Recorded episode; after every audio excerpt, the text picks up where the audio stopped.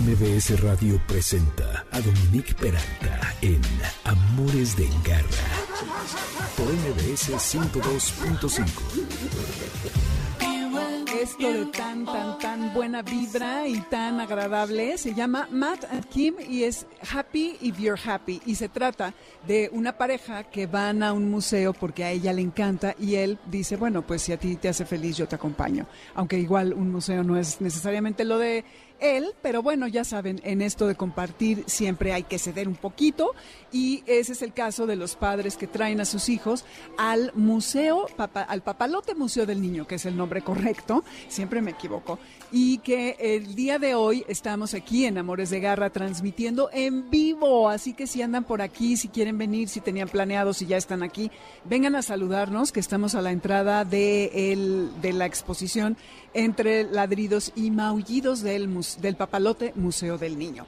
Esto es Amores de Garra, yo soy Dominique Peralta, bienvenidos, este es el 102.5 FM, en directo desde el Papalote Museo del Niño, les repito, y vamos a estar aquí hasta las 3 de la tarde, ¿y qué creen? Que tengo tres pases para que vengan al museo, no solo a ver la exposición, sino también la película en la super pantalla IMAX, que se llama Perros Superpoderosos. Y bueno, como siempre tengo invitados increíbles que evidentemente se imaginarán que por estar aquí en el museo voy a continuar las entrevistas que la semana pasada iniciamos con Marcia Larios, que es directora de experiencias, y hoy está conmigo Santiago Rodríguez, que es gerente de comunicación educativa del museo que fue quien, digamos, estuvo coordinando todo lo que fue la curaduría y la creación junto con todo el equipo de, las, de la parte de experiencias para que esta exposición se pudiera llevar a cabo y con él vamos a platicar acerca de cómo se hizo la curaduría justamente de la exposición, porque es una experiencia inmersiva, ¿eh? no es cualquier cosa.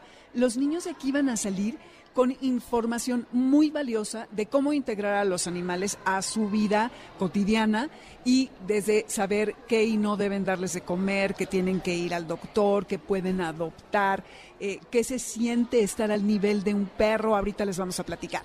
Y además ver la película de la cual les vamos a contar en un ratito.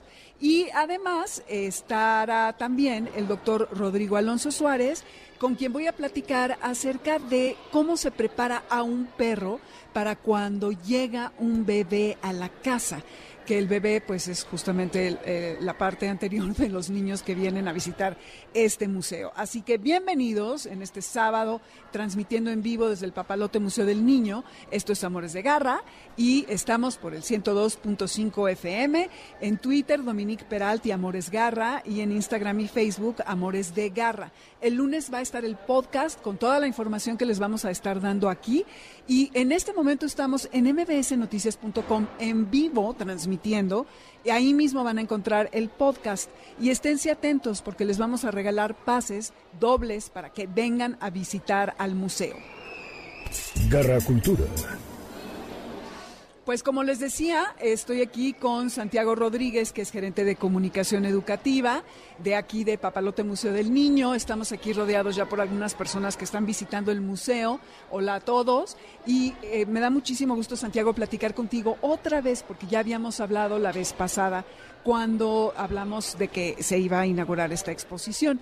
Y ahora que la estuve recorriendo, estuve viendo las distintas zonas, que son varias. El, la petit veterinaria, la zona gatuna, los miaus y guaus con la tiendita, el quiero comer, quiero jugar, travesuras y el prepárate para el rescate. Entonces, me, esto no es una experiencia que se diseña a la ligera. Hay todo un trabajo bien minucioso porque lo que ustedes pretenden es que la gente se lleve algo importante de aquí. ¿Cómo es que eh, fueron diseñando cada una de las secciones y por qué está dividido así? bienvenida Dominica Papalote Museo del Niño, nos da muchísimo gusto que estés aquí con nosotros. Qué bueno que ya pudiste vivir la experiencia de entre ladridos y maullidos, que como bien dices es todo un proceso de creación que hacemos con todas nuestras exposiciones aquí en Papalote, siempre que tenemos algo nuevo eh, eh, para ofrecerle a nuestros visitantes. Y esta no fue la excepción. Esta, lo, lo, que hicimos primero fue preguntar a nuestros visitantes qué es lo que quieren saber de los perros y los gatos. Ya sabíamos que les interesaban mucho, pero nos pusimos a preguntarles por qué les gustan tanto y qué es lo que quieren saber de ellos.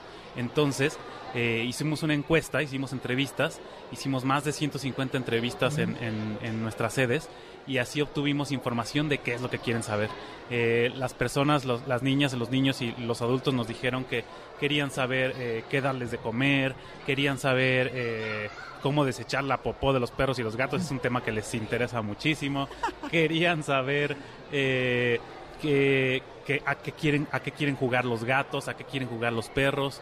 Y sobre todo nos dimos cuenta que los identifican como parte de su familia que las niñas y los niños son como sus hermanos, sus hermanas, sus amigos, para los adultos son como sus hijos, en fin, todos eh, tienen esta relación muy, muy, muy cercana con los perros y los gatos, como yo mismo lo puedo atestiguar, con, mi perro Han, que es como mi hijo, y entonces empezamos a partir de todo este conocimiento y una investigación muy grande que, que hizo, eh, hicimos en todo el equipo, eh, sobre desde la historia de la evolución de los perros y los gatos, cómo se fueron eh, eh, acercando a nosotros los humanos, cómo fuimos relacionándonos, los perros y los gatos en el arte, una investigación muy grande sobre eso, más la investigación que hicimos con nuestros visitantes, nos pusimos a hacer lluvias de ideas de con esos intereses, qué podemos diseñar que sea divertido, atractivo y educativo para los niños y sus familias. Y sobre todo respetando mucho algo que teníamos muy claro desde el principio era respetar los derechos de los perros y los gatos porque es, el punto focal de,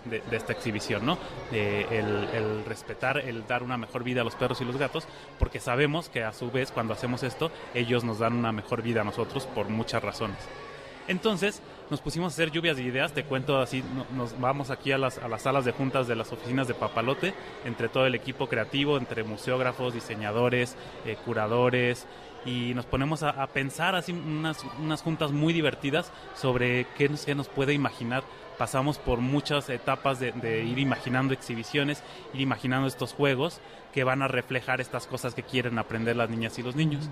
Y finalmente, pues decidimos que que el mejor escenario para contar toda esta historia, todas estas cosas que queremos que, que, aprendan las niñas y los niños, es en un vecindario. Si te diste cuenta cuando entras sí. en esta exposición, es como si entraras a un vecindario, a un barrio de la ciudad, eh, en donde hay muchos perros y muchos gatos por todos lados, como en, como en los vecindarios de aquí de la Ciudad de México, ¿no? Que por todos lados puedes ver perros y gatos en la ventana, en la calle Exacto. que sale a pasear la gente. Ahora, voy a aclarar una cosa, ¿eh, Garra? Escuchas, no hay perros y gatos físicamente reales. Lo que hay son algunas ilustraciones de los perros y gatos y hay perros y gatos de juguete. Así no es. hay en vivo y hay una zona de adopción. Ahorita les platicamos de eso, que tampoco están aquí, pero que también es algo importante. Ok, y de lo que decías, el, de cada 10 hogares en México, 7 tienen mascotas y Así la es. mayoría son perros más que gatos, a diferencia de Estados Unidos, curiosamente.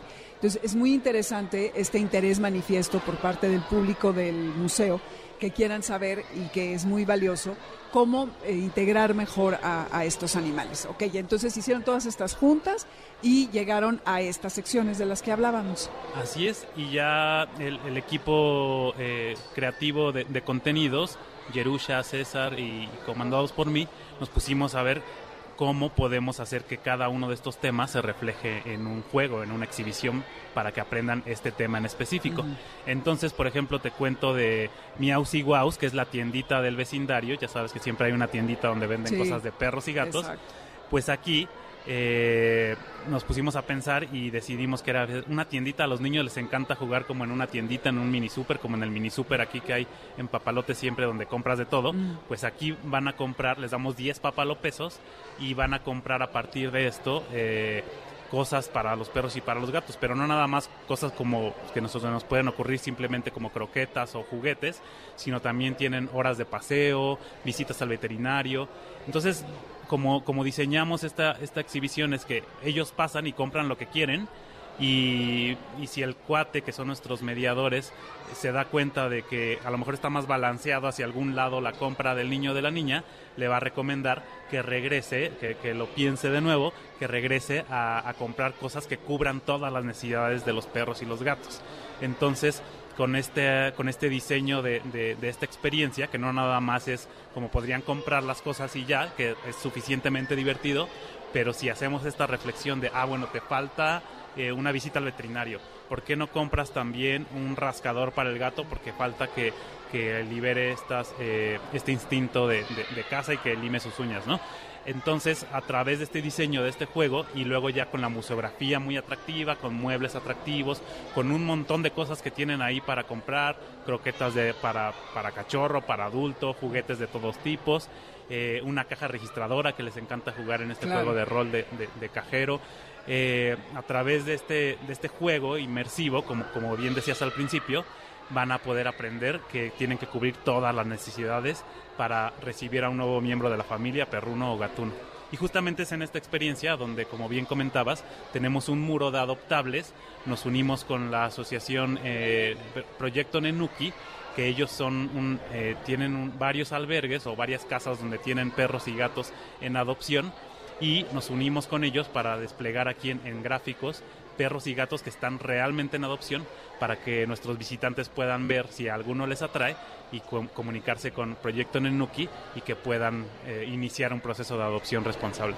Eso está increíble y que como les decía, no están físicamente aquí los animales, pero hay un muro con fotografías en donde pueden ir viendo qué tipo de perro sería adecuado para el estilo de vida de la familia a la que lo quisieran integrar. Y está muy simpático, eh, Santiago, en todas estas secciones. El, la Petit Veterinaria está increíble porque tiene como dos consultorios, digamos, abiertos, ¿eh? no se imaginen otra cosa, y tienen unos vi un perrito salchicha de juguete, sí. y entonces los niños, vi un niñito hace rato divino que estaba así, que le, lo acariciaba y como que lo iba a inyectar y no sé qué tanto. Entonces, está padre porque también a los niños esto los puede ayudar a no sentirse tan intimidados cuando van al, vet, al veterinario, ¿eh? al, doctor, al pediatra ellos. Entonces, es como saber que su mejor amigo también tiene que ir al médico y cómo participar para ayudarlo a que no se, se estrese, ¿no? Es un muñequito, pero está, está padre esa parte. Así es, por ejemplo, Petit Veterinaria surge de la necesidad de tener actividades también para niñas y niños en primera infancia, de 0 a 5 años. Diseñamos este juego de rol en donde los niños más pequeños juegan a, a, que se, a que entran a esta veterinaria del vecindario y pueden curar a los perritos o a los gatitos que tenemos de peluche o bañarlos porque también tiene la parte de la estética o ellos mismos ponerse en, en las patas de un gato y jugar en un circuito como si fueran gatitos. Y a través de estas tres experiencias en la Petit Veterinaria, los niños más pequeños aprenden distintas habilidades, ¿no? En el juego de rol, como bien dices, eh, generan esta empatía por, por, tratar bien a un perro o un gato. Tú sabes que nos, nos, comentaban los especialistas que nos ayudaron a diseñar la exposición, eh, los médicos veterinarios o tecnistas y etólogos, que es muy común eh, que las niñas y los niños más pequeños no sepan eh, de los límites de, de, de, trato con un perro con un gato, ¿no? Ya sabes, le jalan las orejas, sí. le jalan la, la cola. cola y pues es, es, porque no saben ¿no? que, que un, un, perro o un gato puede reaccionar de cierta manera eh, pues natural y es importante a través de por ejemplo de esta exposición de esta exhibición que eh, los papás estén atentos a todo eso que los papás eh, eh les, les inculquen esta eh, empatía por, por otro ser vivo, el cuidado, como bien dices, y a, y a, su vez también se puede reflejar en que ellos, ellos van también al veterinario, ellos también necesitan aseo, ellos necesitan juego. Entonces, a través de, de esta, esta exhibición para niños pequeñas y para niños pequeños, pues tienen un sinfín de posibilidades. Eh, tienen la jeringa, tienen, a lo mejor le pierden miedo a la jeringa ya cuando pueden claro. con, con, el peluche a la jeringa. Eh, tienen para bañarlos y, como te decía, también para jugar como gatos. Ok, oye, y está esta rampa en uno de los extremos de, de la habitación en donde está todo montado en donde te subes y puedes emular que eres un gato o que eres un perro. Como que allí te pones al nivel del animal. Bueno, lo puedes hacer parado, o los niños más chiquitos me imagino que también se pueden ir como gateando. Y uh -huh. está padre porque está eh, rodeado de unas rejas, así que no hay peligro de que los niños se caigan. Y a la mitad hay una parte que es transparente, que es como un puente. Uh -huh. Entonces ahí como que te puedes sentir gato más fácil, ¿no? Está, está buenísimo. Exacto, Zona Gatuna, que es esta exhibición de la que hablas, la, la pensamos para que las niñas y los niños eh, se pongan en las patas de un gato y vean cómo son las habilidades de un gato, ¿no? Los gatos son eh, muy buenos para, para el equilibrio, por eso tenemos esta viga de la que hablas en donde hay acrílico, entonces parece que estás eh, pasando por esa viga y te tienes que equilibrar y parece que, te vas a caer, ¿no? Pero los gatos los hemos visto que pasan por barandales de lo más este, estrechos y que tienen un equilibrio impresionante y aquí queremos que los niños se pongan en, ese, en esa posición, ¿no? O que escalen por esta rampa de la que hablas y pasan por encima de los techos de las casas, ¿no? Queremos que se vuelvan gatos aquí para que vean las habilidades. Tenemos así un espacio que es chiquitito donde te puedes asomar y ahí un gato, una de las de los gráficos de gatos te está diciendo que los gatos se pueden hacer, eh, pueden estrechar su cuerpo mucho para pasar por lugares muy pequeños, ¿no? Hemos visto los gatos que pasan por por, por lugares que parece que son contorsionistas y, queremos que los niños también intenten un poco de eso, ¿no? Como, también los niños son muy flexibles, no tanto como los gatos, pero queremos que vivan las habilidades extraordinarias que tienen los gatos a través de este circuito que es como pasando por los techos de las casas. Sí, eso eh, te, te, da otra visión de lo que es ser un animal, ¿no? Eh, un gato o un perro, está, es una gran idea. Y también está la zona de prepararte para el rescate, que me imagino que es la que están todos los obstáculos y los túneles para los perros de trabajo que es, una zona ya en plano, en el piso, que está muy padre, en donde yo creo que los niños se meten, ¿no? Como si fueran perros, para que se preparen ah, para estas habilidades de rescate, de olfacción y de todo lo que hacen estos animales. Así es, en la otra exhibición, en la, que te hablaba Zona Gatuna, se convierten en gatos y aquí se convierten en, perros, para prepararse para un rescate. Mm. Esta exhibición está vinculada a la película de la que, si quieres, ahorita platicamos, Perros Superpoderosos, que los perros de, servicio, los perros que nos ayudan a rescatar a personas en desastres, se tienen que entrenar de una por años, ¿no? Para, para que puedan lograr un nivel de, de perfección, para que se puedan certificar, para que puedan después de todo apoyarnos en los desastres y, ayudarnos a salvar vidas. Y aquí lo que van a jugar los niños es a convertirse en estos perros en entrenamiento y hacer ejercicios que realmente hacen los, los perros de búsqueda y de rescate para esto, en el proceso de, diseño de esta exhibición, fuimos a, la UNAM con, la gente de, perros de búsqueda y de rescate y ellos nos dieron toda una visita, nos presentaron a todos los binomios caninos, eh, pudimos jugar entre, entre los ejercicios que hacen los, los, perros para entrenarse y a partir de esta visita y de conocer los manuales que, utilizan para certificarlos, hicimos esta exhibición en donde los niños se convierten en estos perros que van a entrenarse para rescatar a personas en, desastres. En, desastres. Está padrísima. Y otra muy importante es la que tiene que ver con la alimentación, que es eh, quiero comer y que allí los niños y los adultos, ¿eh? porque muchos somos muy ignorantes. Yo antes de hacer el programa, la verdad, no sabía algunos de los alimentos que no se le deben de dar, como las uvas. Es algo que a mí me llamó mucho la atención y lo supe apenas, bueno, hace unos años. Pero aquí los chavitos van a entender que sí, que no y que un poquito. Y está diseñada de una manera muy didáctica porque es sobre el piso donde hay unos letreros que ahorita tú nos vas a contar, que ellos entienden, ¿no? Como que supongo que agarran el alimento y entonces los acomodan. Esto sí, esto no y esto, este está súper útil. Muchas gracias. Sí, aquí eh, lo que pasa es que nuestro cuate, el mediador, el, guía de la experiencia, se convierte en un perro o en un gato que tiene mucha hambre y les dice a los visitantes, quiero comer, eh, y tiene una serie de props en donde, como dices, hay uvas, hay queso, hay este arroz, filete, chocolate, cebolla, una gran variedad de alimentos y el cuate agarra una y le dice a los niños, quiero comer eh, cebolla entonces los niños, como dices en los gráficos que hay en el piso, tienen que correr a pararse dentro de uno de esos círculos. Uno eh, es la decisión de sí, te voy a dar de comer la cebolla. Otro es la decisión de, bueno, te voy a dar, pero poquito. Y otro es no, no te voy a dar nada de cebolla. Mm. Y los niños tienen que decidir y pararse sobre uno de esos círculos corriendo y ya cuando toman su decisión, el cuate, que es el perrito o el gatito en ese momento, les dice, ay, bueno, sabes que no tomaste la mejor decisión tal vez, porque, por ejemplo, el chocolate, que ahora, ahora lo conocemos mucho, pero antes no sabíamos, el chocolate es algo que no pueden comer ni los perros ni los gatos, porque altera sus sentidos y, les puede el hígado no lo digiere, no lo puede procesar. Entonces, este tipo de tips se los va a ir dando el cuate conforme va avanzando esta experiencia para que sepan de, de, cosas que pueden comer y cosas que no, porque muchos cometemos eh, pues por, por, ignorancia, no, no necesariamente por maldad ni no. nada parecido, simplemente porque no lo sabemos y les damos cosas que no les hacen bien. Entonces aquí ya he escuchado a varios de los visitantes jugando esta que, que, que se acusan entre ellos, ¿no? El papá, la mamá, así de, ay, tú sí le das ves? esto. Pero entonces esto, esto nos va a ayudar a que la próxima vez no le den ese, ese alimento. Ese hace daño. Súper importante. Bueno, y además de la exhibición están todas estas secciones que espero que hayan puesto atención, ¿eh? porque son justo las preguntas que les vamos a hacer, ahorita les decimos, para que se lleven sus pases para la exposición y la película. La película de perros superpoderosos. Garra, escuchas, adultos, niños, vengan, no importa la edad que tengan, si les gustan los animales, van a salir extasiados.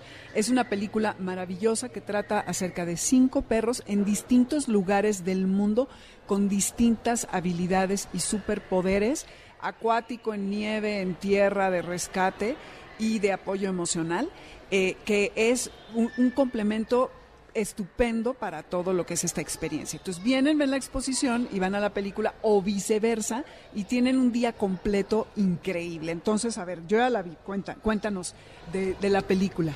Es una película fantástica, es una película muy emocional, es una película como bien dices para que los para los que amamos a los perros, los vamos a salir amando aún más, más. y aunque no te gusten mucho los perros o, o, los animales, vas a vas a salir amándolos porque vas a conocer todo lo que viven los, los perros para poderse entrenar y para podernos ayudar a los humanos, como bien dices, en muchas tareas, ¿no? En rescatar a, a personas en un siniestro, como aquí en el país lo vivimos hace hace unos años que se hicieron estos perros tan famosos, estos perros de rescate. Aquí vamos a aprender viendo esta película y vamos a emocionarnos viendo la historia de una perrita, como desde que nació, desde uh -huh. cómo la seleccionan para, para, para tener este trabajo y cómo la van entrenando durante años hasta que pasa un examen, pasa a un examen muy difícil en un lugar padrísimo donde entrenan a estos perros en, en Estados Unidos y, eh, y, así poder lograr eh, certificarse para, para rescatar personas en siniestros de verdad. Entonces vamos a meternos a la vida muy a detalle de estos perros, otros perros en África que buscan eh, personas. A los poachers y cazadores. Exactamente, que los buscan eh, con, me, por medio del olfato. Vamos a, a ver un perro que, que rescata personas en, en, en, la nieve. Vamos a ver otro tipo de rescate, el rescate emocional con perros que. Un perro surfista que está precioso. Ricochet. Exactamente, Ajá. que está que, que, además de ser un gran surfista, eh, ayuda a las personas a, a sentirse mejor, a, a, tener una terapia emocional. Y, vamos a ver los testimonios de, de, las personas que, que entrenan o, que están en contacto directo con estos perros y vamos a conocer todas estas historias entrañables y además todo en la voz de los perros porque ellos son los que nos cuentan todas estas cinco maravillosas historias. Vamos a aprender un montón, nos vamos a emocionar un montón y vamos a salir amando a los perros, además por lo, de los que están en nuestra casa, los animales de compañía, pero estos otros perros que tienen unos trabajos eh, muy importantes para nosotros los humanos. Y está increíble porque la super pantalla IMAX que tiene aquí el museo, el Papalote Museo del Niño, es una experiencia única por la forma ¿no? que hay. Luego les vamos a poner el corto en redes, hay un corto de dos minutos que ustedes hicieron favor de darnos, para que vean un poquito del detrás de cámaras de cómo van, por ejemplo, con Henry, que es el perro que es el rescatista, que es un tipo border collie. Sí. Eh, está divino ese perro.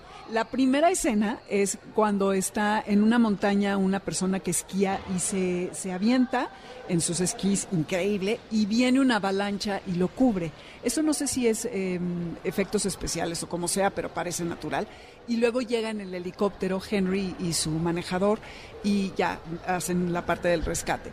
Entonces allí uno empieza a ver, como decía Santiago, los distintos talentos de estos animales, ¿no? Que, porque, por ejemplo, eh, esta Hailey, que es la, la Malinois, ella cuando y descubre a, a, las personas que están bajo los escombros, ella ladra.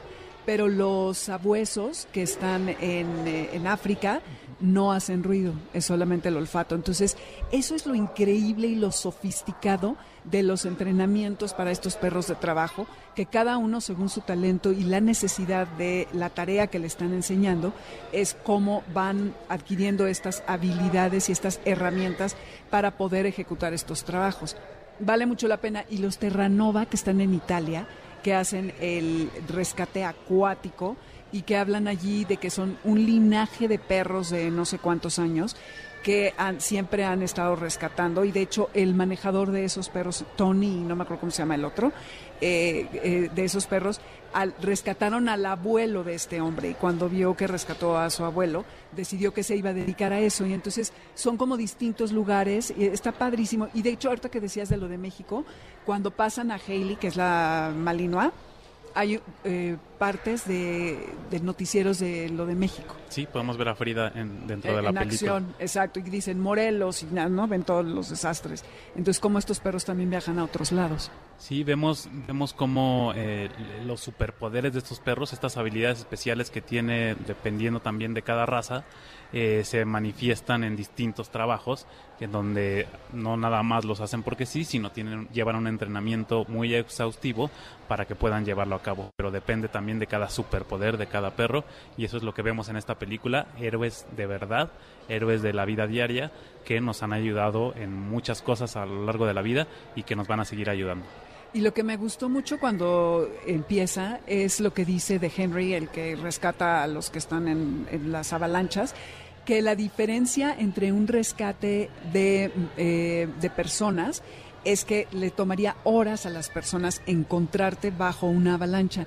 En cambio, a un perro son minutos. Entonces, imaginen ustedes qué privilegio el poder tener a un equipo, a este binomio, eh, que te va a buscar y que te van a encontrar mucho más rápido que si fueran personas. Así es, en realidad son una gran ayuda para nosotros y, por eso debemos, eh, es bueno ver cómo el gran esfuerzo que hacen eh, trabajando, porque son perros trabajando, son perros que hacen un trabajo muy importante y después de, que acaban de trabajar ya pueden este, tener su, su, vida de perros, como, como el otro día que vino a la inauguración el, el perro de apoyo para personas ciegas que no lo ustedes saben que no puedes acariciar a un perro mientras está en ese trabajo pero si le quita su, su pechera de, de, perro de trabajo ya puede puede jugar se comporta de, de manera distinta.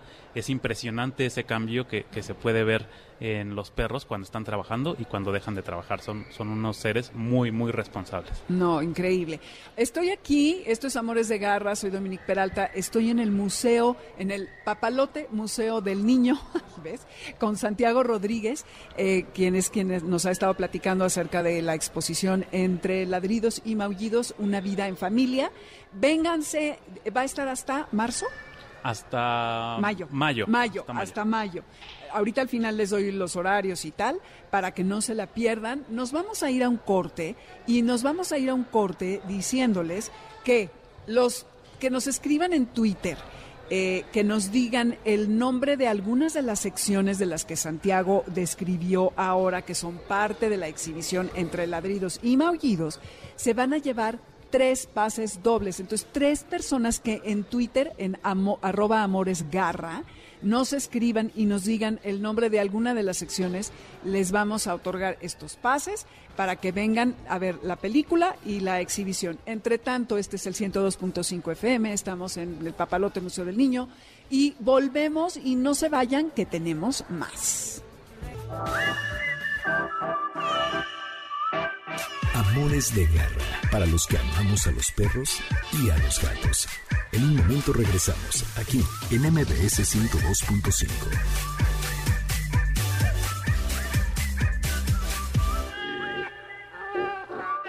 Continuamos en Amores de Garra con Dominique Peralta en MBS 102.5. ¿Sabes dónde está tu gato? Regresamos. MBS 102.5.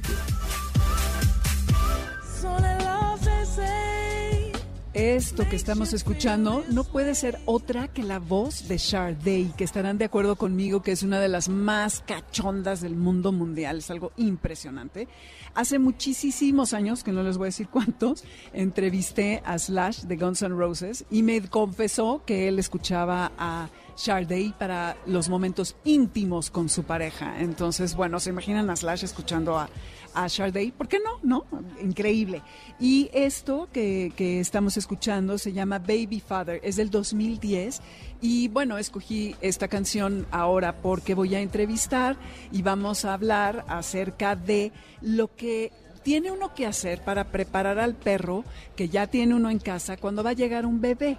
Entonces está para esto en unos momentos el doctor Rodrigo Alonso Suárez, que ya vino con nosotros hace unos programas cuando hablamos de eh, la PAOT y de todo este programa que ellos tienen de etología, en donde ya cuando tú adoptes algún animal a través de la plataforma de la PAOT, tienes un apoyo por parte de distintos etólogos para que puedas integrarlo mejor a tu casa.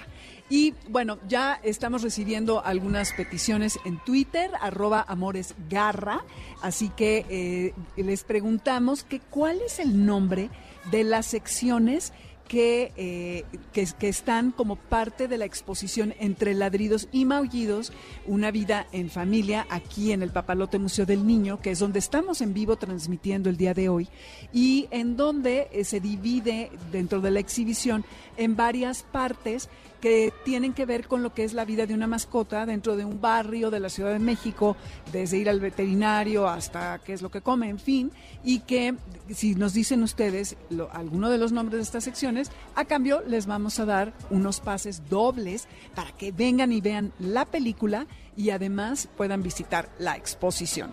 Así que esténse preparados en Amores Garra en Twitter, ahí estamos recibiendo. Y ya saben que es eh, Amores Garra y Dominique Peralta en Twitter y Amores de Garra en Instagram y Facebook. Así que bueno, sin más, nos, ya está el doctor, ¿verdad, Rodrigo? Ok. Rodrigo, ¿cómo estás? Buenas tardes, qué gusto tenerte.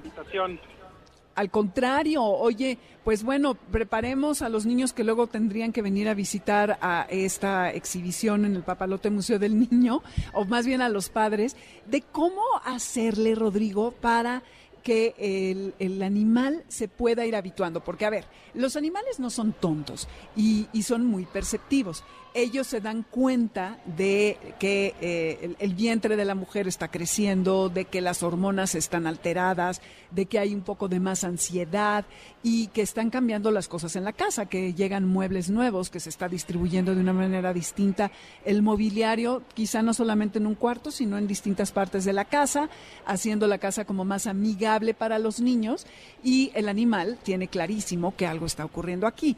Entonces, él también en este proceso proceso, igual que la madre, el padre y toda la familia, se empieza a preparar poco a poco para esta llegada de un bebé.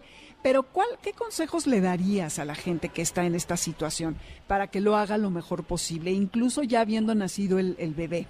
Claro, esto que dices es súper importante porque muchas veces ni siquiera ellos identifican que va a llegar el bebé cuando empieza a crecer el vientre. Pueden identificarlo desde que se da la fecundación a través, ahorita platicaba Santiago, ¿no? De esa capacidad que tienen de oler, de escuchar, de percibir el entorno. Y los perros, dependiendo del tipo de raza, llegan a oler casi 50 veces mejor que nosotros. Entonces identifican un montón de feromonas que justamente le dicen, aquí hay algo, está creándose un, un, bebé, ellos lo ven como si fuera un cachorro, finalmente el proceso de gestación es el mismo. Y entonces, pues sí, empiezan estos cambios a darse en casa.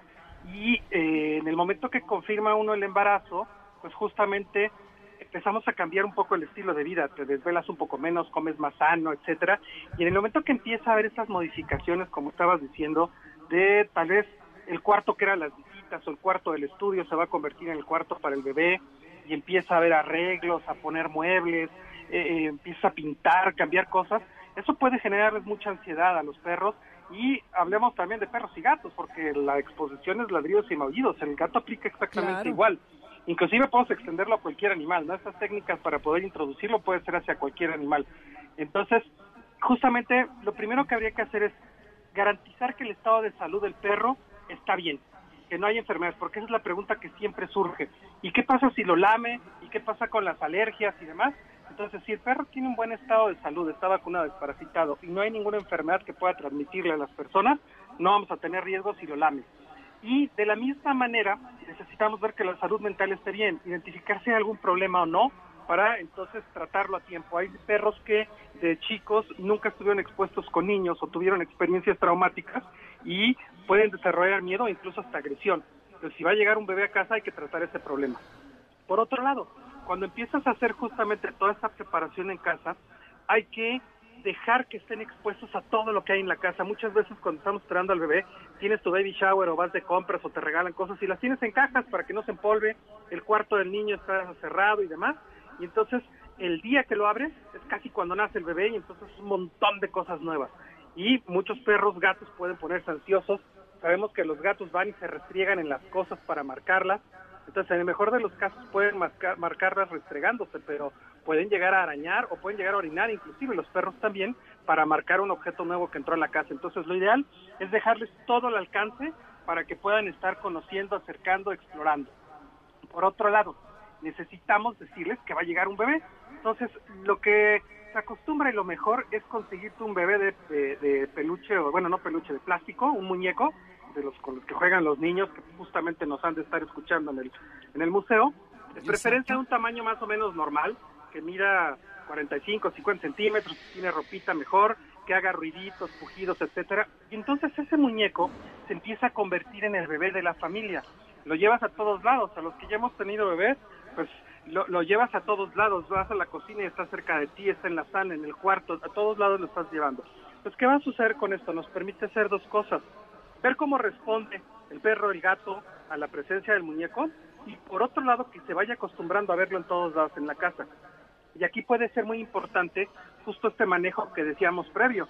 Si el perro nunca ha estado expuesto a un bebé o a un niño y el muñeco le causa mucho interés y puede acercarse y ser como muy muy efusivo y tratar de, jalarlo, de empujarlo, rasguñarlo, entonces podemos utilizar un collar, una correa, un arnés de cabeza, alguna pechera de control, alguna herramienta específica para poder enseñarle cómo acercarse al muñeco. Y aquí algo fundamental que muchas veces desde nuestros abuelos lo venimos arrastrando, es que no tenemos que regañarlo, no tenemos que prohibirle al perro que se acerque. Para él es algo novedoso, es algo que está cambiando su dinámica de vida en casa y tiene curiosidad y es incontable el número de familias que en cuanto se acerca el perro, el gato, luego luego levantan al bebé y se lo alejan, ¿no? Para que no lo vaya a ver, que no lo huela, que no lo toque, y eso puede todavía generarle más ansiedad sí, y además, como decías, Rodrigo, hace rato, ellos huelen las feromonas y tu lenguaje corporal. Si tú estás ansioso, como madre o padre, evidentemente estás haciendo que la reacción de tu perro sea la misma que el tuyo porque siente tu ansiedad y entonces se lo estás transmitiendo. Entonces hay que tratar de ser lo más ecuánimes y actuar lo más normal con todas las precauciones, pero no predisponer al animal a que vaya a tener una reacción negativa porque tú estás estresado. Claro, por supuesto. Entonces, si tú estás tranquilo y tú le transmites esa calma y le empiezas a presentar al bebé de plástico y empiezas a hacer toda la mecánica que harás con el bebé de veras, eh, contarle cuentos, arrullarlo, eh, bañarlo, ponerle pañal, etcétera, el perro y el gato te van a estar viendo, incluso te van a estar acompañando en esos momentos porque mientras lo estás haciendo, le puedes dar un juguete relleno de comida, le puedes dar alguna cosa muy interesante con la que entretenerse a un gato, por ejemplo, un juguete con alguna cosa estimulante. Entonces empiezan a asociar juguetes, cosas buenas con el muñeco. Y al mismo tiempo puedes utilizar algo de musicoterapia, de aromaterapia, que además se la vamos a poner al bebé en cuanto nazca y va a tender a estar mucho más relajado. Inclusive se puede recurrir a muchas opciones farmacológicas, tanto medicamentos alopáticos como feromonas sintéticas, para que esté más relajado. Y entonces van pasando los días, el perro se va acostumbrando a verte cargando al muñeco, a arrullarlo, a contarle cosas, a este, empezar a, socializar justamente de esto. Es importante también que le pongamos sonidos, entonces podemos bajar de internet sonidos de bebés eh, llantos, gemidos, pujidos, risas, Pobre, pobre, pobres. Claro, porque eso es lo que se va a Para estresarlos de, entrada, exacto, sí, sí, que se acostumbren. y el bebé conoce al gato y al perro en el vientre, los escucha. Cuando nace les pone claro, pero el, el perro todavía no lo sabe. Entonces, les ponemos en un volumen muy bajo esto para que poco a poco, conforme pasen las semanas, vaya incrementándose el volumen y se acostumbren a lo que va a haber en casa. Y de la misma forma vale la pena irlo acostumbrando a los olores, no esperarnos a que nazca el bebé para comprar pañales, toallitas húmedas, crema, aceite, talco, etcétera, para que se empiecen a acostumbrar a eso. Decíamos que ellos huelen casi 50 veces mejor que nosotros, entonces si vamos exponiéndolo a esos olores, va a ser algo familiar, porque además los productos para bebé tienen un olor muy fuerte, muy penetrante y les llama muchísimo la atención. Entonces, con eso vamos haciendo poco a poco que se habitúe. Ahora, el día de la llegada, que generalmente el nacimiento va a ser en el hospital, em, vamos a estar haciendo una mecánica muy parecida. Esto que estamos diciendo del muñeco, cada vez que salimos de casa, cada vez que entramos, empezamos a llevarnos el muñeco a, a todos lados. Podemos salirnos a pasear eh, con el muñeco en un fular, en un cangurito, en una mochila, en la carriola, con el perro al lado, que es lo que vamos a hacer en unas semanas o unos meses. Entonces se empieza a acostumbrar. Los vecinos te van a ver bien raro, así como, ¿qué onda con este que pasea ¿Qué le pasa? Sí. ¿qué le pasa? Pero finalmente estamos acostumbrando al perro a lo que va a hacer, ¿no? Igual en el coche, si estamos habituados a llevar al perro en el coche, pues ponemos la silla y el portabebé dentro del coche para que entonces el perro vea que ya no tiene todo el asiento trasero para él. Entonces, sigue este proceso constante. Algo que vale la pena recordar, bueno, recalcar es que mientras más pronto empecemos a hacerlo, mejor. Porque mejor le va a ir. varios meses, claro. Lo peor que podemos hacer con un perro, con un gato, con cualquier animal, es darle algo sorpresivo, porque entonces va a ser una emoción muy fuerte que puede generar una, eh, un nivel de ansiedad elevado y habría que tratarlo de manera adecuada. Entonces, mientras más gradual sea, mejor. Y entonces, regresando a esta parte de la llegada del hospital, ese día en el hospital, pues cuando llegue, en la noche el perro va a tener que comer, va a tener que ir al baño, va a tener que dormir, y alguien va a ir a hacer eso a la casa. Entonces, hacemos la misma mecánica de poder entrar a casa con el muñequito cargando, muchas veces es en el portabebé o en la carriola, pero le ponemos algo de ropa que haya usado en el hospital durante el día, para que entonces ahora ya huela lo que huele el bebé de, de veras. Y entonces, en cuanto llega, empieza a olerlo, a revisarlo. Él previamente ya se acostumbró a que cuando uno llega a casa llegamos con el muñeco, ya sea, te digo, en la carreola o, cargado en brazos o en el portabebé que va en el coche, el que comúnmente le dice huevito. Y entonces se acerca a oler, se acerca a ver, cambió ahora el olor y es mucho más cercano a lo que te va a enfrentar al día siguiente o dos días después en caso de que tengas que tener dos días de hospitalización. Y entonces ya tenemos una preparación. Ha sido algo progresivo durante varios meses, que primero empezó a cambiar la, pues, cómo está la distribución de la casa, los colores, los muebles, etcétera. Luego aparece el muñeco de plástico y empezamos a hacer eh, los, las rutinas diarias. Y luego cambia de olor ese bebé.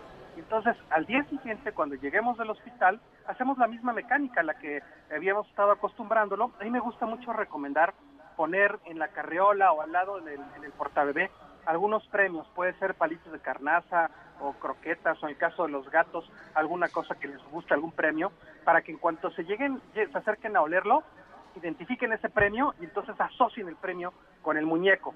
Y entonces se van acostumbrando y cada vez que llega es algo divertido, es algo agradable. Cuando llegamos en la calle siempre nos huelen, ¿no? Nos revisan, entonces va a ser lo mismo, pero va a ser mucho más agradable. Sí, lo asocias con una experiencia agradable. Oye, pues ya vamos a terminar y te voy a contar. Mi hermana tenía eh, un gato cuando ella estaba embarazada, que obviamente se dormía con ella en la cama y le brincaba encima todo el tiempo. En cierto, en cierta etapa de su embarazo, no recuerdo a los cuántos meses, el gato ya no le subía encima de la panza. Claro. Porque obviamente, ¿no? Y luego, ya que tuvo a mi sobrina, a su primera hija, en la noche ella se quedaba así jetoncísima y el gato la despertaba para que fuera a amamantar a Michelle, mi sobrina. No, increíble, porque como que empezaba a llorar y mi hermana yo creo que estaba tan cansada que, ya no podía ni con su alma y el gatito le avisaba. Y nada más para cerrar, Sí, la verdad, son increíbles los animales. Para cerrar, solo rapidísimo preguntarte si hay una diferencia en el comportamiento de las hembras y los machos, tanto en perro y gato, con los niños. No, ahí no? Es, eh, no, no hay ninguna. Realmente, haciendo esta habituación, tú puedes introducir al bebé a un macho, a una hembra, a un gato, a un perro. Hay quienes tienen hurones, que tienen diferentes animales. Es exactamente la misma mecánica. Ahora, un punto importantísimo es que justamente haya habido una buena crianza de este perro, de este gato, y esta socialización que estamos platicando, para que cuando ya llegue el bebé, pues una presentación natural, normal, y se vaya habituando a la vida cotidiana. Exactamente. Ay, Rodrigo, muchísimas gracias. Eh, muy, muy informativo, muy práctico todos los consejos que nos acabas de dar. Eh, ¿Y dónde te pueden localizar si alguien te quisiera contactar? Por supuesto, nos pueden encontrar en Twitter y en Facebook como Sendy Animal, en Internet sendyanimal.com, así como el Sendy de los niños, con C de casa, y eh, por WhatsApp al 55 37 27 03 19 con todo gusto podemos ayudarles y justamente están esperando un bebé, no se tarden, escríbanos y les podemos ir dando toda esta mecánica para hacerlo de manera muy, muy divertida y que todos lo disfruten. Exactamente, porque sí son momentos importantes Claro. y hay que prepararse, tanto unos como otros. Qué placer tenerte. Gracias, Rodrigo. Gracias Nos escuchamos pronto. Al contrario, Gracias. gracias. Garra, escuchas, seguimos aquí en el museo, en el Papalote, yo insisto, ¿eh? en el Papalote Museo del Niño. Ya saben que me encanta cambiarle el nombre a los invitados, a los lugares, a todo. Es horrible. Pero seguimos aquí transmitiendo en vivo a propósito de la exposición que se llama Entre ladridos y maullidos, una vida en familia, que recién se estrenó el día 14 y se queda hasta mayo.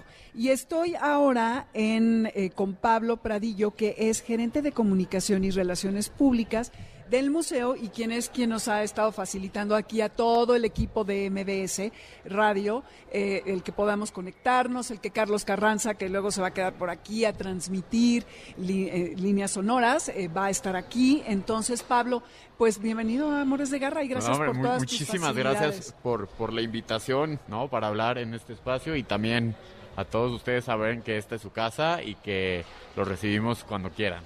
Oye, cuéntanos, ¿hay algún límite de edad para que la gente pueda asistir al museo o no? De- No. para los niños. No, la verdad es que eh, hay dos principales públicos para el, para el papalote, ¿no? En, es la primera infancia, todo es del 0 a 5 o 6 años aproximadamente, y luego de 6 a 12 es eh, la que sigue. Pero, pues, todos somos niños, ¿no? Entonces... Eso me gustó. ¿eh? La verdad, Sí. cualquiera se divierte aquí. Tenemos la mega pantalla, tenemos el domo digital, en fin, hay varias eh, actividades para, para diferentes tipos de, de edades, ¿no? Si yo vengo al museo, no nada más está la exposición de entre ladridos y maullidos, Es correcto. está lo que estás diciendo, la pantalla con los perros superpoderosos. Perros superpoderosos y Odisea Tortuga. Ah, ok. Y la mega, eh, el domo digital, ahorita tenemos la Topos, que es eh, para primera infancia, y Arqueología Maya, que es para gente ya un poco más grande. Más grande, para Es también correcto. que los papás se Para que puedan los papás entretener.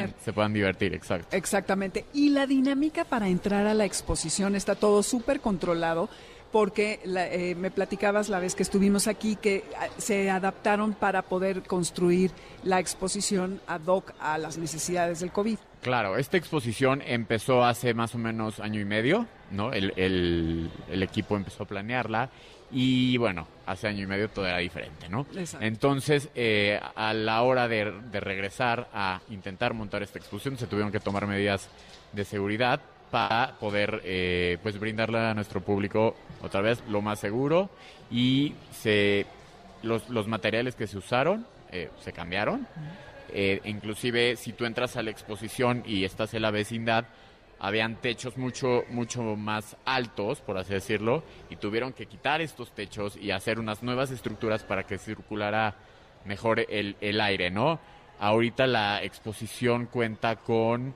espacio para 92 visitantes en un turno de 45 minutos para justamente no, no llenarlo a, a capacidad máxima, ¿no? Y que la gente se, se, se sienta pues segura, además de cubrebocas, eh, Gel. gel antibacterial, estas estaciones de sanitización que tenemos, tenemos como seis o siete dentro de la exposición para brindar la mejor experiencia posible a, a los niños y a las niñas que asisten. ¿no? Y además que sepan, Garra, escuchas que hay eh, dos entradas que están abiertas. No sé si realmente hacen viento cruzado, pero está circulando el aire, no es un espacio cerrado. Hay uno que da a, la- los jardines tan bonitos que tiene el, el museo. El museo. Exacto. Y otra que es aquí en donde estamos transmitiendo, que digamos que es como el lobby, Es, ¿no? es el, lobby, es el vestíbulo de, de- de la megapantalla y la exposición temporal. Y eh, efectivamente, algo que algo padre de, de este museo es que tiene ventilación natural, no necesita de eh, aires acondicionados, excepto en la megapantalla y el domo digital, porque es cerrado. Pero esto nos ha ayudado también a, a- pues, la pandemia, ¿no? Y a enfrentar este, este problema. Y la exposición, como mencionas, tiene una entrada que es por el vestíbulo en donde estamos ahorita transmitiendo y sales por los jardines eh, del, del museo. Del museo, que Así eso les es. debe dar tranquilidad porque el aire está circulando y no todo el tiempo está lo que todo mundo recomienda, ¿no? Que haya aire todo. Que haya aire, exacto. Oye, eh, eh, cuéntame, Pablo, ¿cuál es tu sección favorita de entre ladridos y maullidos de las que... eh, La, la verdad es que mi sección favorita es eh, Zona Gatuna, que es esta rampa donde los niños pueden subir y ser gatos, así, ¿no? Y este es, se- está, está muy, muy bien hecha. La verdad es que mucho de, mucha de la audiencia que tenemos eh, quiere retarse a la hora de venir al museo, ¿no? Y no solamente que sea una exposición en donde los niños pues alcancen a ver y no interactúen. En- entonces aquí lo llevamos al, Al máximo, extremo. al extremo. Exacto. Y entonces zona Gatuna es eh, mi zona favorita justo por eso, porque es, es físico, pero además es también un poco de inteligencia, ¿no? A la hora de pasar la viga que está hasta arriba. Y hay gente que lo hace muy bien y hay gente que se cae, ¿no? Pero, Por ejemplo, por ejemplo, por ejemplo, hay un video que atestigua que Pablo fue víctima Es- de la rampa. ¿eh? es Se correcto, cayó. es correcto. No se suban con zapatos, por favor, Sí, porque traigan tenis o algo Ah, que sea como... Exacto, traigan algo cómodo porque además de zona gatuna, cuando hacen esta experiencia de cómo ser perros de, ¿no? de rescate, también es mucho físico, entonces necesitas estar cómodo y necesitas poderte mover eh, sin ningún problema, ¿no? Pero Si son ustedes tíos o papás muy participativos y quieren entrarle a los túneles de los perros, también Es correcto. muy cómodos. Tienes que venir muy cómodo. Sí, a lo mejor se los exigen. Y bueno, por último, ya para terminar, mi querido Pablo, eh, los horarios en los que están. Claro que sí. Eh, nosotros estamos abiertos de martes a domingo. Entre semana es de 10 de la mañana a 6 de la tarde. Sábados y domingos de 10 de la mañana a 7 de la noche. Y el, los lunes está cerrado el museo. Nosotros ahorita contamos con una capacidad del el 60% y 40% en megapantalla domo digital con todas las medidas necesarias para eh, este esta pandemia y que vengan a disfrutarlo porque la verdad es que a un mes de la reapertura hemos tenido como muy buen Respuesta. una muy buena respuesta por parte del público es, es un es un museo muy querido te puedo te puedo decir Sí, no sí, y qué, qué increíble que reabran las puertas teniendo esta exposición teniendo- temporal, lo que muestra, Garra Escuchas, que nuestros amores son los perros y los gatos, además Es- de todos los animales. claro. Y aquí van a venir a aprender en familia cómo tratarlos y todo lo que Claro. ya platicamos, así es. y además hay que aprovechar pues ahora las, las promociones. Eh, ahorita estamos manejando un 20% de descuento. Está desde la entrada sencilla al museo hasta el super paquete que te incluye museo, megapantalla y domo. Y lo padre de esto es que esta exposición temporal no tiene un costo extra, ¿no? Ah, Esta par- es parte genial. del, del boleto. El super paquete ahorita está en 199, si mal no recuerdo. Entonces es una gran experiencia para que vengas y disfrutes al máximo todo el museo, Sí, ¿no? es un muy buen plan en familia y Es luego se van a comer. Así que Garra Escuchas ya saben, las funciones de, de la película de los perros De superpoderosos, Perros Superpoderosos. son 10, 10 y 11, 15, 13, 15 y 14, 15. Y el fin de semana se agrega una La adicional las- que es a las 16, Exacto. 15. Exacto. Es correcto. Bueno, pues así llegamos al final de esta transmisión en vivo desde el Papalote Museo del Niño. Muchísimas gracias eh, por venir. Esta es su casa, como ya les había dicho. Y muchas gracias a todos los que nos están escuchando. Ojalá nos vengan a visitar pronto que se la pasen padrísimo con esta nueva experiencia. Lo van a hacer, vas a ver. Y gracias a todo el equipo, a Guillermo, a Zavala, a todos, a, a Moisés Salcedo, que están aquí haciendo que esto pueda ser posible. En nombre de toda la manada de Amores de Garra, nos despedimos. Alberto Aldama, que está ya en la cabina. Moisés Salcedo, que está aquí conmigo. Nuestras chicas se fueron a... Una trabaja, Karen, y la otra se fue a una boda, Cristina, pero bueno, aquí estamos. Felipe Rico, que siempre está con nosotros, Karen Pérez, Moisés Salcedo, Adriana Cristina Pineda y Luis Morán en los controles allá en la cabina. Gracias por estar, gracias al museo nuevamente, Papalote, eh, el Museo Papalote del Niño. Y no se vayan porque además está aquí Carlos Carranza que va a transmitir líneas sonoras desde aquí, desde el Papalote Museo del Niño. Esto fue todo por el día de hoy. Ahí se ven, disfruten y en Twitter estaremos checando sus mensajes. Gracias que ya hubo quien nos estuvo escribiendo y nos escuchamos el próximo sábado de 12 3 a 2 a 3 de la tarde. Que les vaya muy bien y que tengan buen sábado. Gracias. Ahí se ven.